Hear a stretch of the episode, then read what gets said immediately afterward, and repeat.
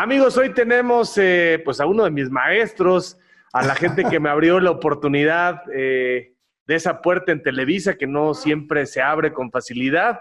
¿Quién sabe qué me vio el gran Teodoro Cano, pero dijo, pásale, era yo un alumno eh, rebelde, pero me gustaba aprender y la verdad es que las enseñanzas profesionales y personales que recibí de don Teodoro me formaron, me forjaron y bueno, después cada uno voló. ¿Cómo está, Teo? Qué gusto saludarle. Pues muy bien, Javier, y con mucho gusto en saludarte. Y te digo, te veo bastante bien. Y pues, ¿qué te vi? Pues la verdad, el deseo de, participar en lo que teníamos allí en Televisa. Me acuerdo que fue eh, previo a una Olimpiada de, de Seúl y que llegaste y no tenía nada que ofrecerte y te dije, ¿sabes qué? Que aquí necesitamos a alguien que hable bien el inglés para que nos reciba las, eh, las y haga las traducciones de lo que nos envían de Seúl. Y dije, sin duda dijiste, va. Y ahí, a partir de ese momento, te integraste a, a lo que era Televisa Deportes. 1988, Teo, ¿cómo ha pasado el tiempo? ¿Usted cómo está? ¿Cómo le va con, el coronavirus? ¿Cómo está la familia? ¿Cuántos nietos? ¿Cuántos bisnietos? Uno, un bisnieto. Ajá. Bisnieta. Pero estamos bien, está toda la familia bien. Y, y ahí, aquí encerrado, porque no nos queda otra. Y además, eh, mi hija me cuida mucho y dice, no, ni te me asomes a la calle. Dice es, lógico por la edad, ya ves que dice que uno es más susceptible a, pescar ese virus, ¿no? Pero bien, bien, bien, bien. Oiga, don Teo, ¿cuántos de su generación quedan en este momento de aquella generación de decanos comentaristas? Yo creo que usted debe de ser de los más eh, entrados en añitos, ¿no? ¿Quién más está? Roberto Guerrero, quizá.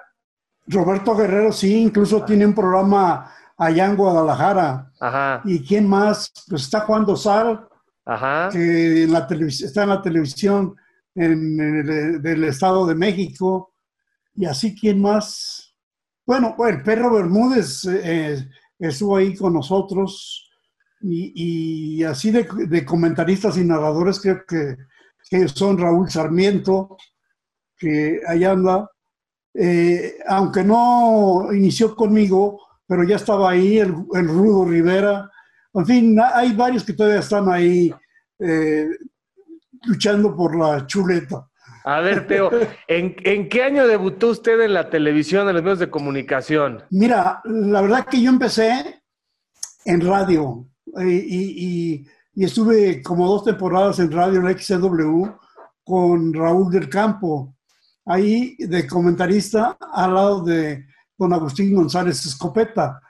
Después me llamaron para que fuera a la televisión y yo sentía que, que no era lo mío la televisión y, me rehusé varias veces hasta que me dejaron de programar en radio y, y tu tocayo Javier González me habló y me dijo, o se viene con nosotros o queda afuera. Y le dije, bueno, pues déme tiempo para poder aprender. La fecha no me acuerdo bien, pero es cuando estaba el programa ese contra acción. Acción y reacción, ¿verdad? Acción y reacción. Y en ese empecé a participar. A mí me daba mucho nervio estar frente a las cámaras y a la televisión. Digo, estaba yo sudando y con mucho nervio, pero ya cuando iba a entrar decía, Dios que no diga tonterías, le pedía a Dios que no diga tonterías, y ahí ya me soltaba en la televisión, pero fueron muchos años atrás cuando empecé. ¿Cuántos años estuvo en Televisa? Desde, bueno, se puede hablar, si hablamos de radio, desde 78, 79, y ya de, de en Televisa de, lleno fue en 85. De 85 para acá fue cuando me llamó Emilio Díaz Barroso, que era el jefazo ahí en Televisa, vicepresidente, y me invitó a colaborar ahí ya de lleno pero yo participaba, por ejemplo, en el Mundial del 78 con Javier González, con Memo González en producción, armar todo lo que tenía que armarse para ir a Argentina. Y en ese momento, cuando ya estaba todo listo para viajar, me habla Emilio Díaz Barroso y me dice, este, quiero que te vengas a comentar con nosotros, pero tienes que dejar el heraldo. Y le dije, no, no puedo, no puedo porque ya tengo un compromiso, ya tengo la acreditación y todo eso y no le puedo fallar. Y dice, ok, no te preocupes, pero tienes que venir a trabajar conmigo. Y en 86, 85 fue cuando ya me llamó, pero desde 78 andábamos con eso. ¿En dónde nace usted y cuántos hermanos tuvo o tiene? ¿Qué hacían sus papás? Cuéntenos un poco de su vida atrás en el tiempo. Bueno, eh, yo nací en Pachuca Hidalgo, allá al pie de, del cerro, no me acuerdo ahorita el nombre de, ahorita me, lo recuerdo, pero eh, eh, nací allá, pero muy joven, eh, nos trajo mi, papá a la capital. Mi papá tenía una fundidora que le surtía de, bolas de acero, de, acero a las minas, que era la que molía la plata. Pero ya fueron muriéndose las minas y, vino a menos su, este, fundición de mi papá. Mi papá, casado con este, Lalita, mi, mi mamá, nos dijo, pues nos vamos a México. Y nos venimos, así como dicen, como el Borras. A México dejó todo allá, mi papá, porque en esa fecha murió su mamá también y eso lo, lo ya no quería vivir allá en Pachuca. Y nos trajo aquí desde muy jóvenes. Ahora, ¿cuántos hermanos tengo? Pues está mi hermana Pilar, que vive en Toluca, está mi, hermano el ingeniero Eduardo Cano López, está mi este, hermana Silvia, está mi hermana, ¿quién es la? Gloria, que falleció, es la única que ha fallecido hasta ahora, mi hermana Olivia. Seamos, era una familia de seis hermanos y, a luchar para salir adelante. No fue fácil, ¿eh? sobre todo para mi papá, porque venirse acá y luchar y, poner su fundición y no era fácil, pero mis papás nos sacaron adelante. ¿eh? ¿Y en qué colonia de la Ciudad de México vivieron? Llegamos primero allí a, a las calles de, de, la Avenida del Taller, que ya era, creo que es, eh, no me acuerdo la colonia, pero ahí por la avenida del taller con mis eh, abuelos, con mi abuelita y mis tías, que fueron los que nos recibieron, y de ahí dimos un salto para eh, la colonia Vallejo. Ahí en la colonia Vallejo mi papá encontró un lugar para tener su fundición y nosotros éramos en un departamento. Y eh, ahí en ese departamento hubo una hija que se, puso gravísima Silvia, que no la había mencionado, y, parecía que ahí fallecía, pero la sacaron adelante y, nos, y ahí seguimos los, mismos, hasta que Gloria hace varios años falleció, pero era una familia muy unida. Y, y, no tenían eh, lujos, Teo, lo suficiente, lo necesario. De, acá en México no. Allá en, en, este, en Pachuca sí tenía mi papá su camión de redilas, que era el que llevaba las, el material a, las minas, estuvo y realmente eran, éramos gente acomodada, sin problemas, porque tenía dos coches y a, mí me traían, un día te voy a enseñar una foto de mí, no lo encontré, estoy con pantalón corto y es peinado de príncipe valiente eh, allá en Pachuca, pero vivíamos bien allá en Pachuca, pero al, venir acá sí nos las vimos muy duras, ¿eh? bastante duras. ¿Y usted iba a escuela pública o privada? No, en pública. Incluso allá, no, allá en, en, en Pachuca, en los primeros kinder y todo eso, estuvimos en las hijas de Allende, se llamaba así el colegio pero ya de aquí para acá ya entramos a, de yo entré en kinder a, las, escuelas públicas. Te oyeron México, una ciudad de México donde podías subirte en el tranvía, subirte en el autobús, podías pasear en la noche en las calles. Era un México que se nos fue ahora, no sé, desde 1900, mediados de los 70, quizá empezando en los 80, ya esto se volvió insufrible, ¿no? Para la gente, ya no puede salir. ¿Cómo fue su infancia? Pues fue tranquila, a pesar de todos los problemas que había, pero sí era un México diferente. Había una marca que decía 20 millones de mexicanos no pueden estar equivocados. 20 millones de mexicanos, estamos aquí en, el, en México totalmente, éramos 20 millones de mexicanos, ahora somos 120 o algo así. Entonces imagínate la diferencia que se encuentra. A mí me llamó la atención, eh, ya siendo mayor, ya teniendo este, una carrera en la afición, que llegué con un equipo del torneo Los Barrios a Brasil y los colegas del Jornal de Brasil me decían, ten cuidado cuando bajes a, la Río Branco, que era la avenida principal, porque es un mundo de gente. Yo no se los creía. Y, ese, y dice, cuidado con los coches, porque haz de cuenta que están en un inicio de carrera, están y apenas se pone el amarillo y salen volando. Y efectivamente, había en las calles, Javier, andabas a codazos. Y, y, para mí era increíble que sucediera eso. Y eso lo vine a ver años después aquí en México, la cantidad de gente que hay en la calle, la cantidad de automóviles, y sí, fue un cambio radical. ¿eh?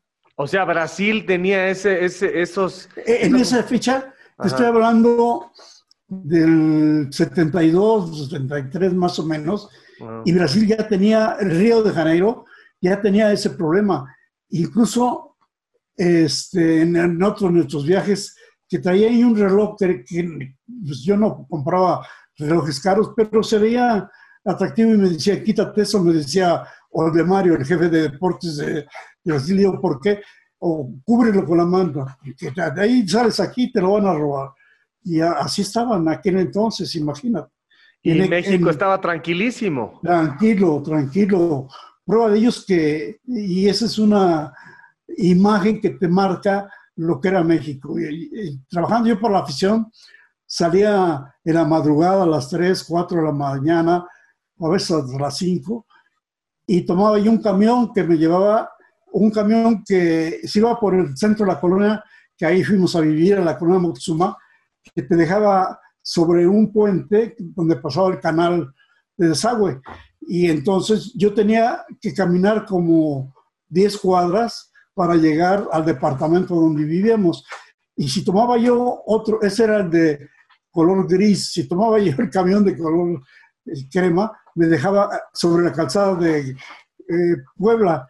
Y entonces yo cruzaba la calzada de Puebla y agarraba dos piedras y oscuro, ¿eh? no había pavimento ni nada, cruzaba un largo trecho para llegar a mi casa. Nunca tuve problemas en ese aspecto. Eso te habla de lo que era México. ¿A qué edad llegó de Pachuca a México? ¿Cuántos años tenía usted cuando se lo traen a, la Ciudad de México? Yo creo que debe haber tenido como cuatro, que te digo, eh, yo entré en, el último año de kinder, entré a, este, a, kinder, o sea que debe haber sido como cuatro o cinco antes de entrar a, la primaria. Y a esa edad, a los seis, que uno se empieza a acordar quizá, ¿ya veía usted fútbol? ¿Ya veía a los que eran sus ídolos o todavía no estaba metido en el interés del fútbol y del deporte? En el fútbol no, en el deporte sí. Me encantaba mucho el, el deporte. Y en esa época que te hablo, eh, el que me apasionaba era el béisbol. Y yo me hice fanático de dos equipos, del este, Diablos Rojos de México, que me mataban porque yo le iba al 100% y le voy. Y otro equipo que me cautivó y eso fue por eh, el ambiente que había en la afición, eran los Yankees, que eran los muros de Manhattan, que, que eran un equipazo. Y entonces esos dos equipos me atrajeron. El fútbol lo, comencé jugando porque me invitaron unos primos que le iban, por cierto, al Atlante a jugar fútbol y, yo no sabía ni cómo tuvieron que decirme así, explicarme todo. Y entonces yo fui conociendo las reglas y todo eso. Y ya después me fui hacia el fútbol.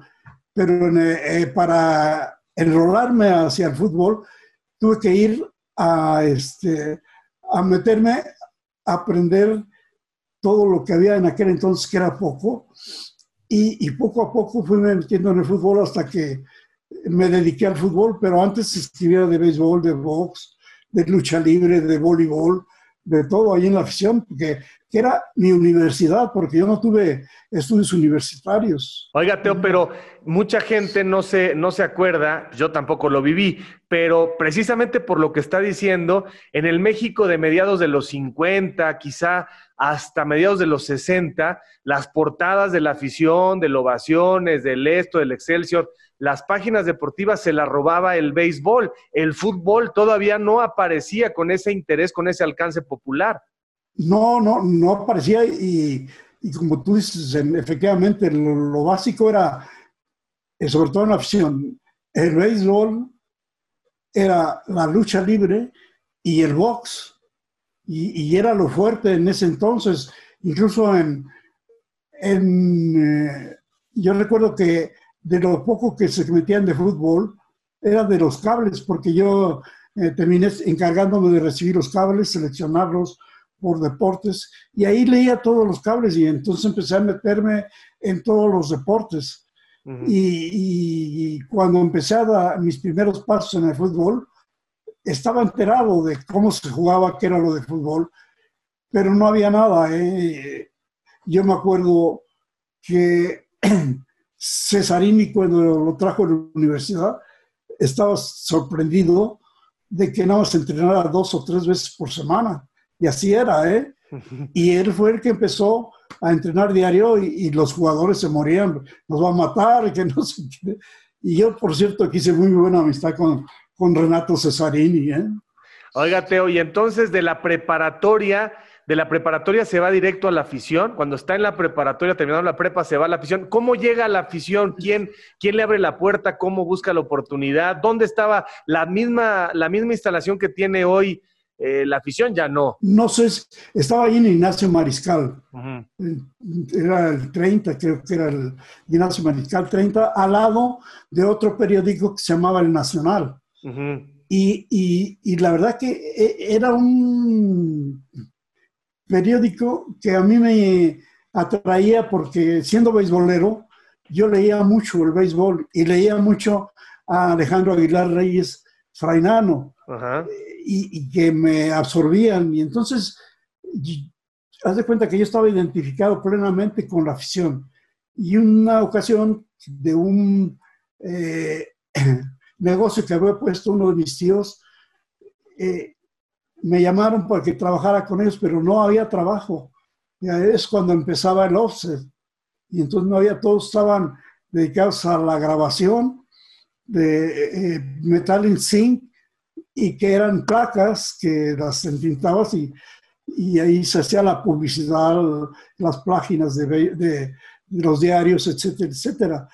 Y sí, había comentaristas de béisbol como en, en novedades había comentaristas de fútbol como Saide, comentaristas como Flavio Zavala Milet, que ya iban metiéndose y en la afición el hombre que empezó a mover eso fue don Antonio Andere, que fue, por cierto, un gran maestro. Entonces, ya estaba también Nacho Matus, ¿no? Supongo ya hacía sus crónicas, Nacho, todavía no. No, era reportero. El que hacía las crónicas era eh, D'Artagnan. Ah. Eh, eh, el director del señor Huerta, era el director del esto, y Martus era su acompañante siempre para, y se llegaba y se sentaba ahí con los periodistas este, en el palco al lado de la Federación Mexicana en CEU, aunque primero fueron los palcos en el Insurgentes, pero de ahí se dio el salto a CEU y ahí había un palco especial para los periodistas. Y, para, ¿y, en qué año llega la afición? En la, afición llega en 1955. Ok, 55. ¿Y, ¿Y cómo se da esa oportunidad? ¿Cómo metió su solicitud a recursos humanos o cómo fue eso? No, fue, no había eso. Yo fui a pedir trabajo para la oficina que, que había puesto eh, un tío mío. Y este, y fui, y como yo lo que me llamaba la atención o que tenía que dirigirme, se me hizo la idea así, para ir a pedir trabajo para esa oficina, ir a ver al director. Y fui a ver, llegué, nos, ah, para esto nos dividimos la zona del Distrito Federal, mi primo y yo, para buscar trabajo para esa, ese negocio. Y a mí me tocó el lado por donde estaba la afición, pues la primera que fui a ver fue la afición. Y entonces llegué como al mediodía, a la una, y todo oscuro, subí las escaleras y, y en el primer piso encuentro al que estaba haciendo hacer le digo, oye, ¿qué puedo hablar con el director? No, dice, me hace como a las 5 de la tarde, a las 5 ya está aquí el director. Pues no me moví de, ese rumbo y regresé a las 5 con el director y le dije a la señorita, ¿podría ver al director? Y la señorita le dijo, lo busca el señor Cano, al joven Cano. Entonces, que me espere un momento. Y pasaron unos minutos y luego ya me pasó. Y estaba su oficina pegadito a la de los teléfonos y me hace, pásele, siéntese, estaba corrigiendo una de sus columnas y ahora sí, dígame, ¿qué se le ofrece? Y le dije, no, pues mire, tenemos un negocio así y le vengo a pedir trabajo para, este, para todo lo que imprime usted en su periódico. Dice, no, nosotros no usamos ese sistema. Y mire, este, él como que interpretó también de que yo iba de fotógrafo. Y dice, de fotógrafo menos porque nada más tenemos un fotógrafo, Farito Martínez, porque este es un periódico para leer, no para meter muchas fotografías. Y dice, pero déjeme su dirección, porque no hay ni teléfono, ni... Y, y yo le mando un telegrama en cuanto tenga para usted. Bueno, pasaron dos días. A los dos días llega mi telegrama y, lo abro y que se presente con Frainano tal día. Y ahí estoy puesto. Ya llegué y me dice, mire, yo no tengo que ofrecerle más que un puesto, ahorita se me desocupó, y ese que le puedo ofrecer, de telefonista. Le digo, sí, señor, lo acepto. Bueno, pues entonces empieza usted tal día y, y hable con fulano de tal, que era su asistente, Nicolás Trillo, que era el que escribía de tenis, ya me puse de acuerdo con él y me dijo, eh, mañana se presenta aquí. Ya me explicaron cómo era al lado de, la oficina de Fainano. Estaba un escritorio donde estaban los teléfonos y me, tenía, me sentaba yo ahí y tenía mi montón de periódicos para cuando llegaba cada reportero, cada redactor, le daba su periódico y si había correo se lo entregaba. O sea que estaba yo en contacto con la gente que yo leía y que la admiraba, ¿eh? la admiraba porque la verdad es que era gente muy talentosa. Era Toño, desde luego Toño Andere, que era impresionante por su figura. Era Roberto Hernández, el jefe de redacción. Eh, era Jorge Bermejo, Raúl Sánchez Hidalgo, que ya trabajaba ahí. Raúl Mendoza, que era de béisbol. Antonio Hernández de eh, Vox, que era uno de las figuras en aquel entonces. O sea, todas las estrellas yo les entregaba su periódico. pero duré poco como telefonista, porque como a la segunda semana, jugando béisbol el día de mi descanso, me partieron la, la mandíbula y entonces me amarran, tenía que la boca cerrada. Imagínate, un telefonista con la boca trabada, ¿qué iba a hacer?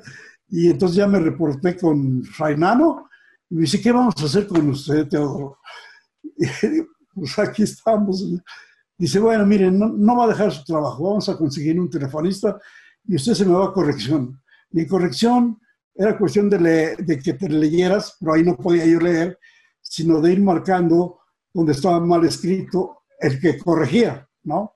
Yo nada más, él lo leía y yo iba diciéndole que iba bien, bien, bien, bien. Cuando había una que no coordinaba con lo que él decía, le decía y ya le hacía la corrección. Y de ahí me fui ligando a varias actividades en la afición. O sea que fue conociendo todas las esquinas de la redacción. Y, y, bueno, primero, ¿cómo le partieron? ¿Con un pelotazo o con un batazo? ¿Qué? Estábamos entrenando y yo me puse de short en el shortstop viene una rola y yo, quizá poniéndole mucho, mucha crema a mis tacos, me bajo y no bajo correctamente la mano y se me va la pelota y se va hasta al fielder. Y entonces nos empezamos a reír, yo me estaba riendo cuando eh, eh, gritan aguas, volteo y la pelota me pega aquí y me fractura aquí. Y, y ya me llevaron, este, en la raza y me atendieron y me atendieron bien y, y me rearmaron la, la, boca, pero fueron varias, me repuse pronto, ¿eh? porque como al mes y medio ya sin el, la traba ya podía hablar, pero ya no volví a la de telefonista. Óigate, ¿y cómo le dieron su primera nota y de qué fue? Porque seguramente son de esas casualidades donde hay que estar preparado, ¿no? Donde de pronto falta alguien o algo pasa y órale, y ahí hay que demostrar y tienes una oportunidad para pegarle de jita la pelota en ese turno al bat. ¿Cómo fue? Bueno, mira, fueron varias, varias situaciones que se me presentaron a mí. La, la primera que me mandaron a hacer fue la opinión del fan, que tenía yo que ir al evento y tenía que preguntarle al terminar el evento a los fanáticos qué habían visto, qué le había parecido y todo eso. Y entonces eh, a mí me mandan al box y sí, estaba yo nervioso y estaba yo pendiente más en quién iba a entrevistar, a quién lo veía y descubrí ahí que estaba uno donde yo había trabajado en una nacional grabadora antes de llegar a la afición y, y era el dueño de ahí, un señor Romo, Julio Romo creo que se llamaba, y era dueño de la Nacional Grabadora. Y dice, pues ahí está. Y entonces voy y le, digo, señor, ¿le puedo hacer una pregunta? No, no, no, no tengo dinero. Y, me dejó ahí sin nada. Entonces ya tuve que buscar otra persona y ya hice mi, mi colaboración, que era chiquita, ¿no? Pero ya empezó ahí. ¿Qué era, ¿Qué era la Nacional Grabadora, Teo? La Nacional Grabadora era donde se hacían todos los este, clichés que le llamaban, en donde este, sacaban fotos, la vaciaban en un, con una lámina del zinc y ahí ya le iban redondeando hasta redondear todo lo que quedaba para que pudieran imprimir. Y ah. sobre todo se le, trabajaban mucho a las, eh, ¿cómo se llama? A las agencias de publicidad. Ahí mandaban a hacer las planas y todo eso.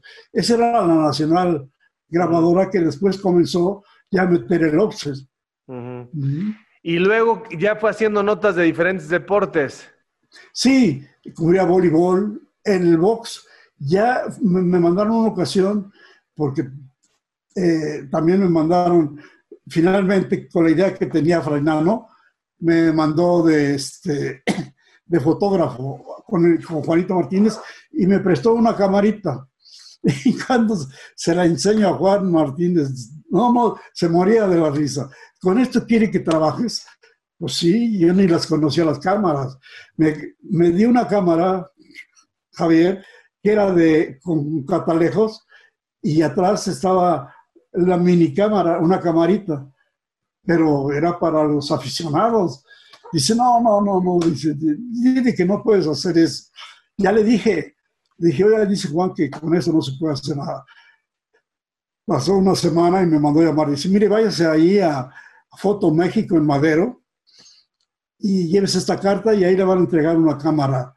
Y ya me entregaron una cámara más profesional, Retinet, me acuerdo. Ya se le enseñé a Juan y dice, bueno, con esto sí vamos a empezar. Y me mandan a un partido con la cámara este, de, en Toluca. Y yo recuerdo vagamente que era un partido del Puebla frente a Toluca y en el cual hay un gol que no sé cómo lo tomé, yo creo que me fui para atrás y disparé accidentalmente. La cosa es que el balón iba entrando por el ángulo y esa foto tomé y esa fue primera plana. No me pero, ya no seguí, pero ya no seguí de fotógrafo, ¿eh? yo lo que quería era otro. Qué grandes historias, Teo. Y lo que dice usted, antes los periodistas eh, los redactores, los columnistas, los que hacían la crónica, eran cronistas, los que hacían la crónica de un partido y hoy vemos en los diferentes periódicos que primero ya no hay quien haga una buena crónica y después parece que ya cambió la costumbre de los consumidores. Nadie te aguanta más de cuartilla y medio, ya todos son fotografías, ya a los chavos les mandas un video y si duran más de 30 segundos en, en el tema de las redes, ya se distraen, se perdió esa calidad para escribir y la capacidad para leer las grandes crónicas de los eventos deportivos. Claro, no había video. Y yo me acuerdo, todavía me tocó muy de chavo ver las crónicas, por ejemplo, de usted o de Nacho Matus, cuando no todos los partidos pasaban por televisión. Esos eran periodistas, ya después venimos los que somos ahí una, mezcolanza de cosas. Eran grandes eh, conocedores de la ortografía, de la sintaxis, grandes lectores, gente muy culta. ¿Eso se perdió? Bueno, es que como tú dices, se fue reduciendo, fue más, ahora en la actualidad le da mucha importancia a la imagen y tú quieres eh, leer una reseña, ya no la encuentras, ya no la encuentras, encuentras un comentario muy superficial. En muchas ocasiones empiezo a leer a ver eh, cómo quedó un partido y lo leo y no encuentro el resultado. Voy a mitad del camino y no encuentro cómo quedó el partido ya hasta el final te encuentras con que hubo un gol en el minuto tanto, lo anotó fulano tal, no te dicen cómo fue la jugada. Y mm. eso, eso lo teníamos que hacer.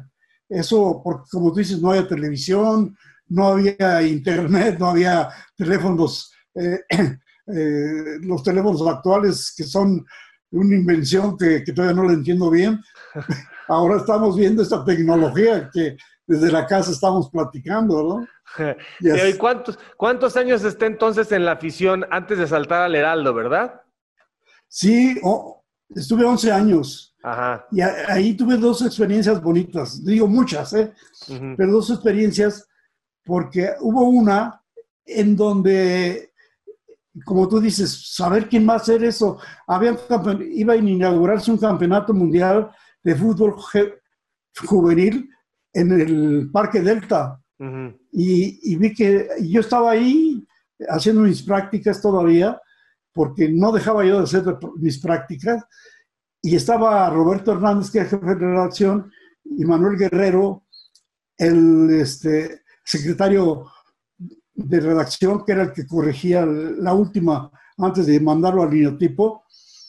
Y entonces faltaba una persona para cubrir ese torneo y, le, y dice, pues ahí está Cano, pues a ver, mándelo a ver qué pasa.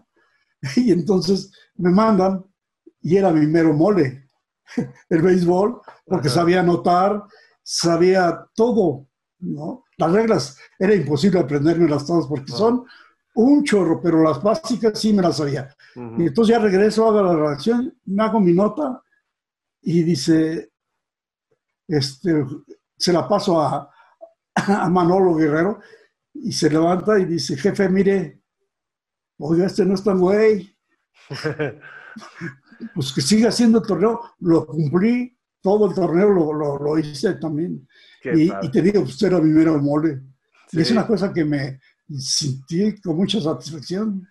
Y luego llega el Heraldo y el Heraldo le ofrece más dinero, supongo. Además, ya está usted casado, ¿no? Creo que se casó a los 17 años o algo así, ¿no? no tanto, no, Sí me casé ya grandecito. Este, a los 30 años me casé, mi esposa tenía 26, que en paz descanse. Y, este, y yo me casé en 66.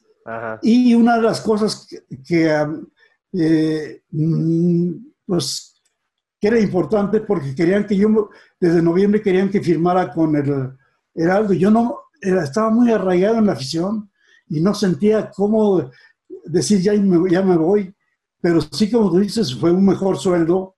Ya no pude ir al Mundial de 66, en primera porque ya habían hecho las acreditaciones y en segunda porque yo me casé en, en mayo de 66 y entonces ya no pude ir en 62 a, ese mundial de, de, este, de Inglaterra. Ajá. ¿Y cuál fue su primer mundial? Bueno, ya el 70 lo trabaja padrísimo con el Heraldo, supongo, ¿no? De hecho, trabajé y esa era la otra satisfacción que tuve. Pero no es por, es que así se trabajaba en aquel entonces.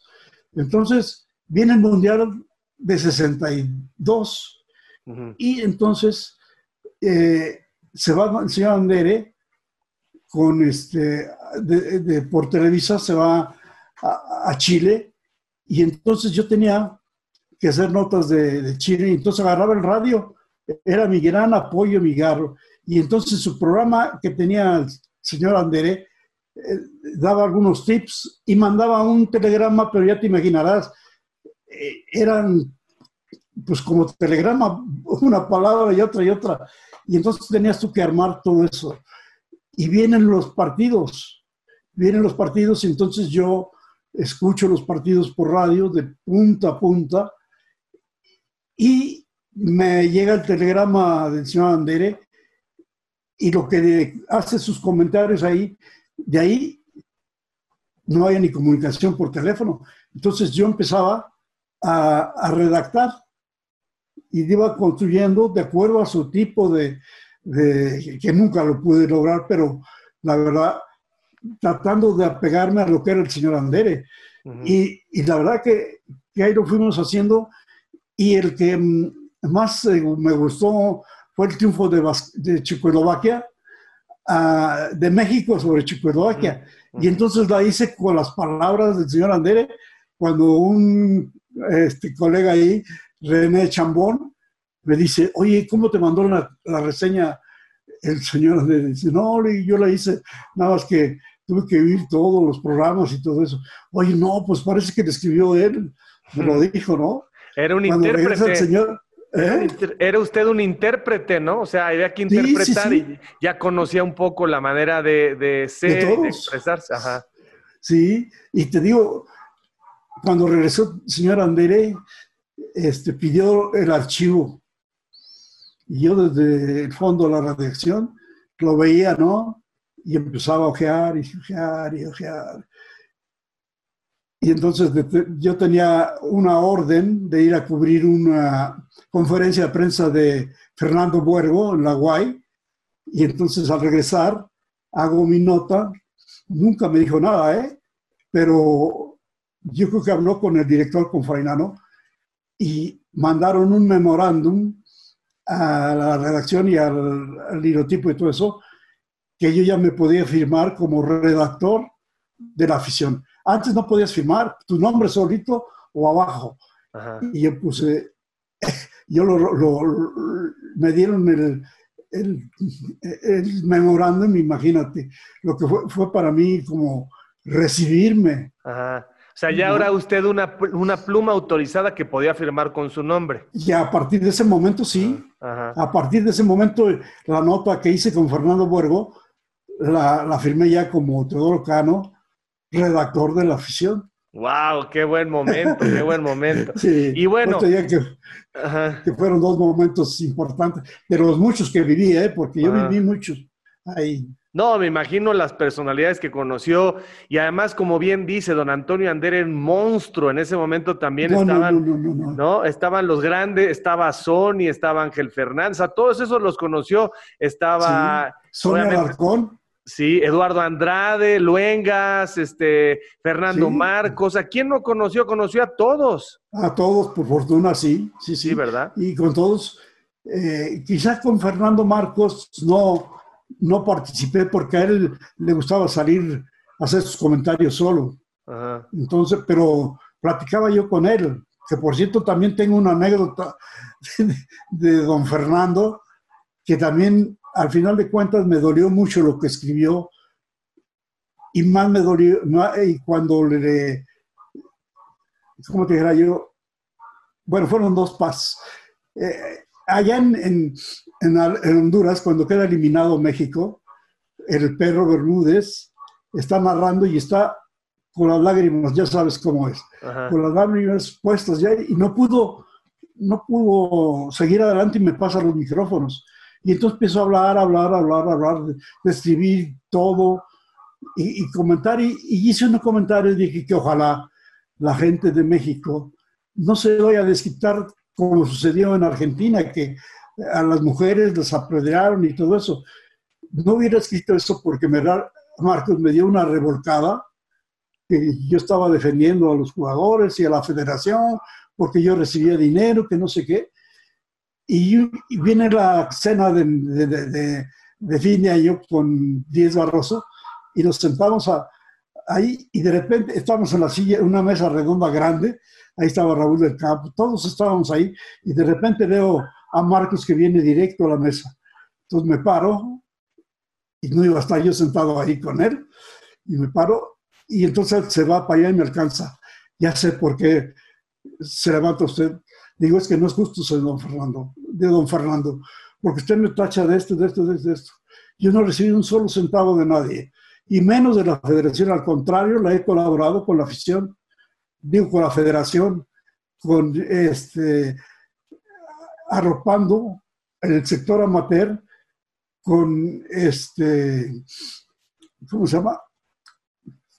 Con, eh, yo, yo escribía también del sector amateur y yo le decía, yo he colaborado más con la federación siendo positivo. Todo eso no lo sabía, pero qué bueno que me lo dice. Le prometo que en una columna, en el mismo espacio, en el mismo lugar, voy a, rectificar. Y sí lo hizo, ¿eh? Ah, qué buena onda, qué buen detalle.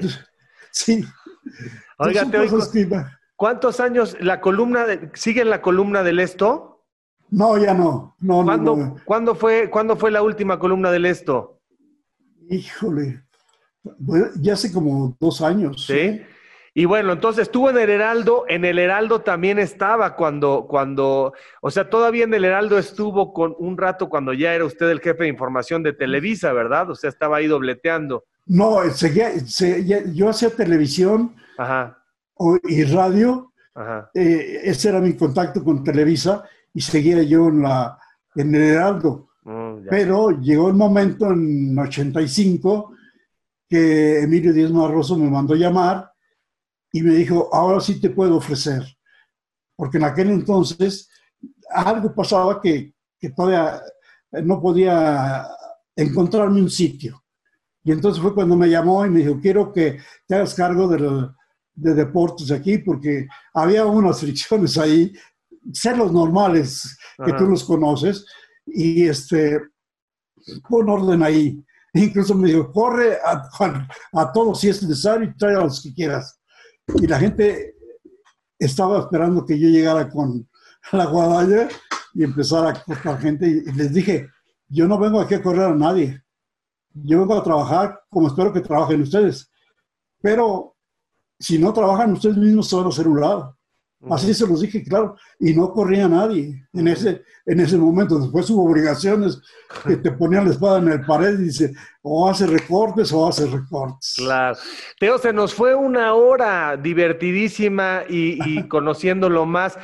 Por último, y ojalá que luego tengamos otra oportunidad de hacer una hora más para este canal de YouTube, ¿qué consejo le daría a los que nos están viendo que tienen 15, 17 años? Y que sueñan con ser comentaristas deportivos eh, o periodistas que hacen y hacían como usted unas crónicas increíbles de los partidos. ¿Cuál es la recomendación que les daría? La recomendación que yo les daría es que tomen compasión si se van a dedicar a ser comentaristas, narradores o reporteros de deportes, lo tomen con pasión, que respeten a las personas, tanto a los que están detrás de los jugadores, de los atletas, hay que respetarlos, hay que eh, hablar del fútbol, del box, pero el aspecto deportivo, que sean responsables, que respeten el micrófono. Es importante respetar el micrófono porque cuando no lo respetamos decimos una sola, una sarta de barbaridades y eso es malo. Eso es malo porque provocamos que los que nos oyen tomen partido. A veces los más inteligentes dicen, no, eso no es para mí. Otros creen que ese es el camino y no es cierto. ¿eh? eh la responsabilidad, el profesionalismo, la forma de preparar eh, lo que vas a hacer, un reportaje, una entrevista, una narración. Hay que eh, tener muchos elementos para cuando hablas en el micrófono, puedas hablar desde 30 segundos hasta una hora o media hora, que en aquel entonces sucedía. Y en el periódico, aquí queda registrado lo que escribes y, no hay que herir a la gente, no hay que herirla. Teo, mi cariño, mi respeto, muchísimas gracias por su tiempo. Esta plática le va a servir a muchos jóvenes y qué bueno que recordamos esos grandes momentos. Le mando un fuerte abrazo y pronto prometo, cuando nos deje la pandemia, tenemos que reunirnos para recordar muy buenos tiempos. Claro que sí, Javier. Te mando un fuerte abrazo. Igualmente, Teo, muchísimas gracias. Así que camaradas, por favor, no dejen de seguirme a través de todas mis redes, de suscribirse a mi canal, dale a la campanita, dale like. No te olvides de dejarme tus comentarios, yo mismo estaré respondiendo. Cambio y fuera, camaradas.